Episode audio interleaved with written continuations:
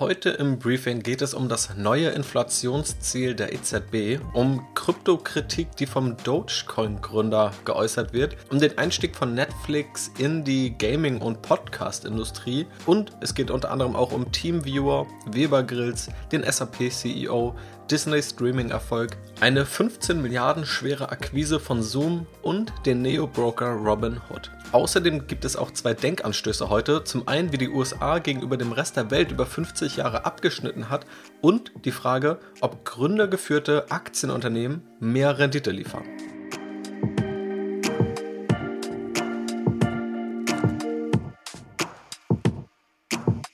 Starten wir mit den News der Finanzmärkte. Zum einen gibt es ein neues, im Grunde altes Inflationsziel der EZB. Die EZB, also die Europäische Zentralbank, hat nämlich erstmal ein neues Inflationsziel verkündet, und zwar 2% pro Jahr. Vorher lag das Inflationsziel bei knapp unter 2% pro Jahr, also ein kleiner, aber feiner Unterschied.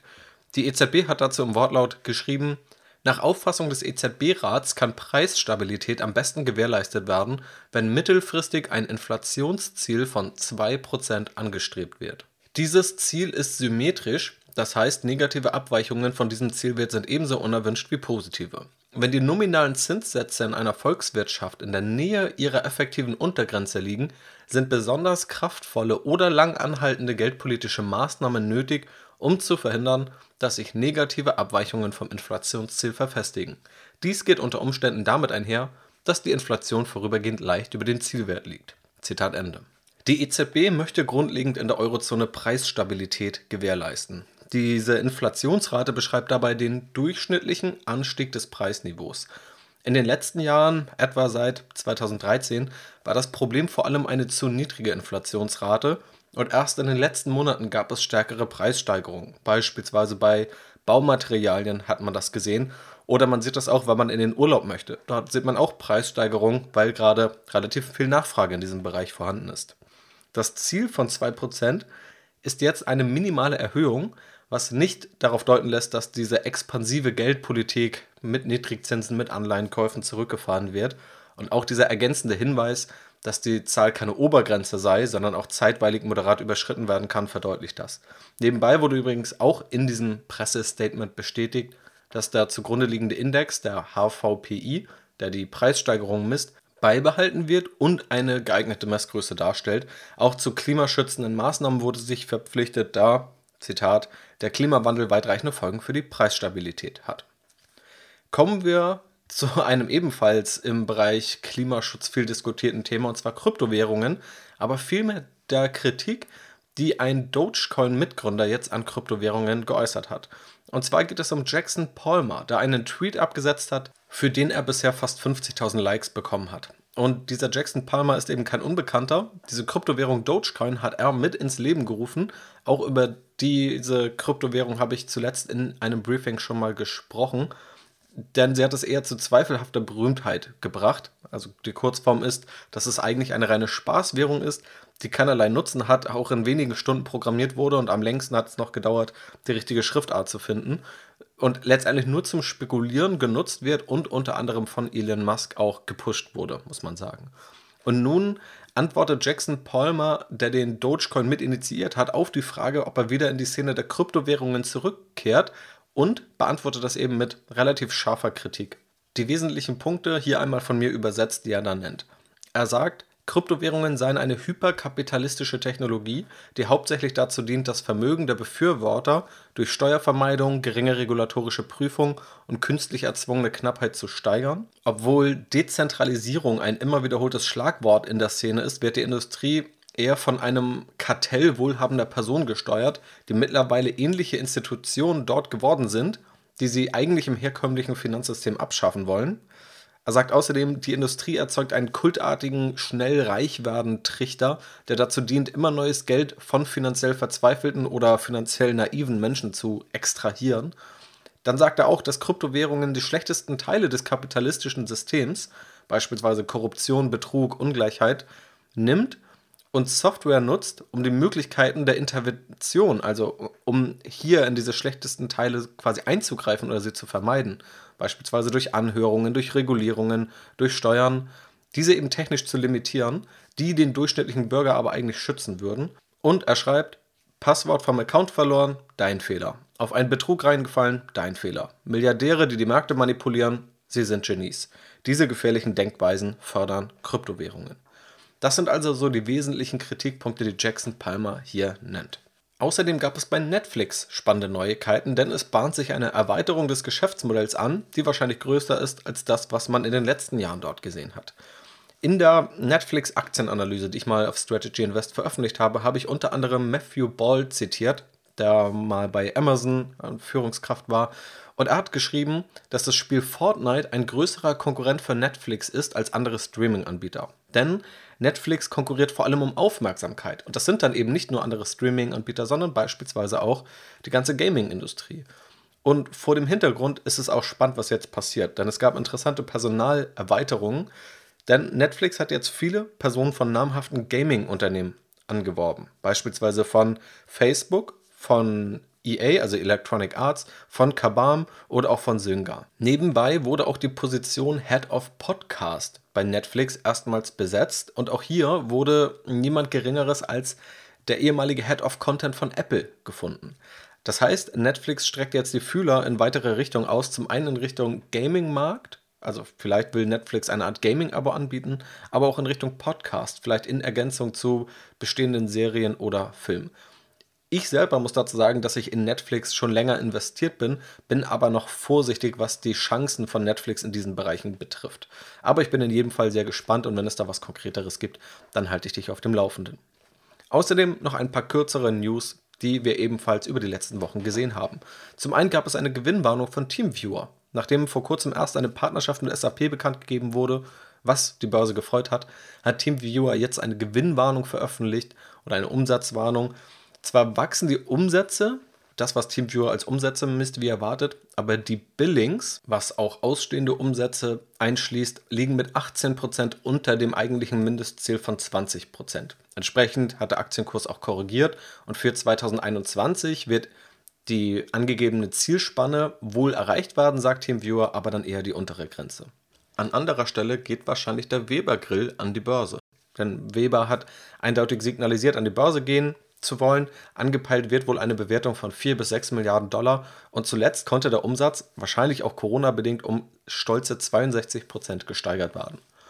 Außerdem war der SAP-CEO Christian Klein im Interview im OMR-Podcast. Der ist etwas länger, da geht es auch viel um seinen eigenen Werdegang, aber er hat auch SAP ausführlicher beschrieben unter anderem auch das Ereignis, das vor ein paar Monaten zum Kurssturz der SAP-Aktie geführt hat, wo nämlich bekannt gegeben wurde, dass der Umstieg in die Cloud deutlich teurer wird und auch Umsätze quasi nach hinten geschoben werden, da das Geschäftsmodell so umgebaut wird, dass statt einmal im Voraus alles zu bezahlen, eine Leistung jetzt regelmäßig monatlich bezahlt wird. Was letztendlich ein klarer Trend ist überall in der Softwarebranche, was jetzt aber erstmal kurzfristig eine Verschiebung der Umsätze bedeuten kann. Wer die SAP-Aktienanalyse von mir kurz danach gelesen hat, der wird auch über diesen Mechanismus Bescheid wissen, aber hier erklärt CEO Christian Klein das dann selber nochmal ausführlicher.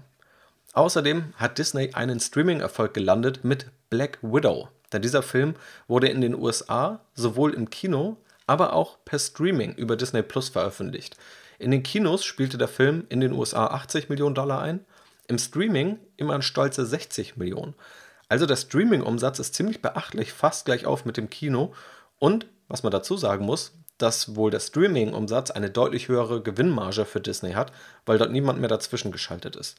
Kann natürlich auch Corona-bedingt sein, dass viele noch nicht ins Kino wollen, aber in jedem Fall schon eine ziemlich stolze Zahl.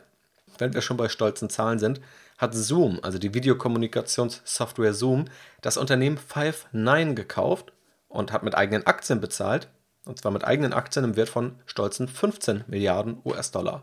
Hinter Five9 verbirgt sich Cloud-Software für Contact Center, also letztendlich nicht das, was ein Callcenter ist, sondern noch viel mehr. Alle Kommunikationskanäle, nicht nur das Telefon, sondern auch Mail, Social-Media-Nachrichten und so weiter. Also Unternehmensbereiche, die Kommunikationskanäle zum Kunden verwalten, setzen auf Lösungen wie Five9 und die hat Zoom jetzt eben für 15 Milliarden Dollar aufgekauft. Und der Neo-Broker Robinhood geht jetzt wirklich an die Börse. Das wurde schon länger gemunkelt, dann ist es irgendwann bekannt gegeben worden und jetzt steht wohl die Bewertung und zwar 35 Milliarden US-Dollar soll der Neo-Broker Robinhood, der unter anderem für den Broker-Bereich von Trade Republic oder Scalable Capital das Vorbild ist, in den USA an die Börse gehen. Noch ist das Unternehmen defizitär, das heißt, auch hier muss noch Geld zugeschossen werden, was dann auch durch diesen Börsengang eingesammelt werden soll. Sobald Robinhood an der Börse ist, werde ich es mir natürlich auch mal genauer anschauen. Heute gibt es wieder eine spannende Zahl des Tages, und zwar 2035. Denn genau das ist das Jahr, auf das sich die EU-Kommission jetzt im ersten Schritt im Rahmen des Klimapakts geeinigt hat, ab wann keine neuen Verbrennerautos mehr zugelassen werden sollen. Außerdem habe ich heute noch zwei Denkanstöße für dich mitgebracht. Einmal die USA gegen den Rest der Welt, und zwar über 50 Jahre. Ich habe dir dazu auch eine Grafik eingebunden über den Link in der Podcast-Beschreibung, falls du es nochmal nachschauen möchtest. Dort werden die USA in dem Index MSCI USA gegen den Rest der Welt bzw. den Rest der Industrienationen, dem MSCI EAFE, verglichen und geschaut, wann es wie lange Phasen gab, wo die USA den Rest der Welt ausperformt haben, outperformt haben und wann es eben umgekehrt der Fall war. Und was ganz spannend ist, ist, dass diese Perioden sich immer mal wieder abgewechselt haben. Mal lag die USA zehn Jahre vorne, mal hat die USA zehn Jahre verloren. Und mittlerweile stecken wir aber in der längsten Periode der letzten 50 Jahre, in der die USA den Rest der Industrienation outperformt haben, nämlich seit etwa 13,5 Jahren ist das der Fall. Und das Ganze um in Summe 237 Prozent. Was könnten Gründe dafür sein, dass wir in so einer langen Periode stecken? Zum einen glaube ich, dass es digitale Winner-Takes-it-all-Märkte gibt, die vor allem US-Unternehmen eingenommen haben. Also es gibt eine große Suchmaschine, es gibt eine große Videoplattform. Man kann auch sagen, es gibt vielleicht eine oder zwei große Ferienwohnungsportale, vielleicht Airbnb und Booking.com. Es gibt einen großen Konzern für soziale Netzwerke, auch wenn Facebook jetzt beispielsweise durch TikTok etwas Konkurrenz bekommt. Aber viele dieser Märkte im Digitalen neigen dazu, einem Gewinner zuzufallen. Das wird man vor allem auch dann verstehen, wenn man die Podcast-Episode zu den immaterialen Vermögenswerten gehört hat, die hier zuletzt online gegangen ist. Und gerade diese Winner-Takes-it-all-Märkte im digitalen Bereich haben vor allem US-Unternehmen eingenommen. Zweiter möglicher Grund, die USA hatten früh das stärkste Tech-Ökosystem, also in diesem Technologie, in diesem digitalen Bereich, vor allem im Silicon Valley. Dadurch gab es da konzentriert zum einen viel Kapital, weil die ersten Firmen dort erfolgreich waren und reinvestieren konnten, aber auch viel Know-how, also einfach Arbeitskräfte, die dieses Wissen mitgebracht haben und dann auch eng mit Universitäten verzahnt werden konnten. Auch dadurch konnten dann früh eben neue digitale Märkte besetzt werden. Und drittens, andere Märkte oder Industrienationen, wie beispielsweise in der EU, haben bisher mit höherer Regulierung, unter anderem auch zum Datenschutz, eher zusätzliche Hürden aufgebaut, während die USA eher Hürden abgebaut haben. Was beides natürlich abseits der Aktienmarktrenditen auch noch positive oder auch negative Effekte haben kann. Aber sicherlich ist das ein Grund, warum auch in den letzten Jahren die USA für Anleger besser performt haben als beispielsweise europäische Industrienationen, zu denen natürlich auch Deutschland gehört. Und die zweite Frage, der zweite Denkanstoß, ob gründergeführte Aktienunternehmen die bessere Rendite liefern. Und zwar bin ich da auf eine Analyse gestoßen von Bain Company. Diese kommt zum Schluss und hat das Ganze von 1990 an analysiert. Die Unternehmen, die von Gründern geführt werden, erzielen tatsächlich im Durchschnitt bessere Renditen.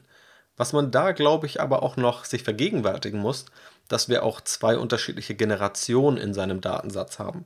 Wir haben beispielsweise in Deutschland einen großen Mittelstand, der zugegebenermaßen nicht oder zum Großteil nicht börsennotiert ist. Das heißt, der fällt in diese Statistik nicht rein, aber das gibt es natürlich auch in anderen Ländern, einfach wo wirklich Familienunternehmen über Jahrzehnte oder vielleicht Jahrhunderte aufgebaut und geführt werden. Und dann haben wir aber auch gründergeführte Unternehmen wie beispielsweise Amazon oder Facebook, die relativ jung sind und gedanklich relativ wenig damit zu tun haben, was die anderen gründergeführten Unternehmen, diese Familien- und Traditionsunternehmen, ausmacht. Auch generell bei solchen Gegenüberstellungen muss man natürlich immer vorsichtig sein oder kritisch sein, vielmehr mit der Interpretation. Beispielsweise kann man auch sagen, dass die neuen, die jungen, die digitalen gründergeführten Unternehmen eben ja, neu sind und gerade in dieser Welle der Digitalisierung gegründet wurden und per se werden da wahrscheinlich junge Unternehmen besser abschneiden. Also eine bestimmte Phase wie die Globalisierung oder auch die Digitalisierung kann auch so etwas hervorbringen. Auch der Betrachtungszeitraum spielt natürlich immer eine Rolle. Daher bin ich beim Interpretieren bei sowas generell vorsichtig. Ich glaube aber, im Zweifelsfall ist ein Gründer, der selbst noch CEO ist, also Geschäftsführer ist, tendenziell ein Pluspunkt, der übrigens auch als ein solcher in die Scorecard einfließt, die ich beispielsweise auf Strategy Invest in die Analysen einfließen lasse. Was könnten jetzt Gründe sein, warum das so ist? Gründer denken womöglich langfristiger und sind weniger auf kurzfristige Profite aus und nicht darauf aus, kurzfristig möglichst viel Gehalt rauszuziehen. Sie haben wahrscheinlich auch eine Vision, die sie konsequent umsetzen. Sie denken dabei nicht nur an ihren eigenen Geldbeutel, der relativ schnell dann auch gefüllt ist, sondern auch an ihr Lebenswerk. Und die Autoren nennen ebenfalls diese Mentalität der Gründer als zentralen Faktor, der Unternehmen erfolgreicher machen kann. Sie zitieren auch den, ja, man muss sagen, fast schon legendären Investor Ben Horowitz, der gerade mit dieser ganzen Internetwelle selber sehr vermögend geworden ist, aber auch sehr viel geprägt hat an Denkweisen über diese ganze Internetökonomie, der weitere Aspekte nennt. Sie schreiben dazu, in his blog, Ben Horowitz lists three reasons his VC firm prefers founder CEOs.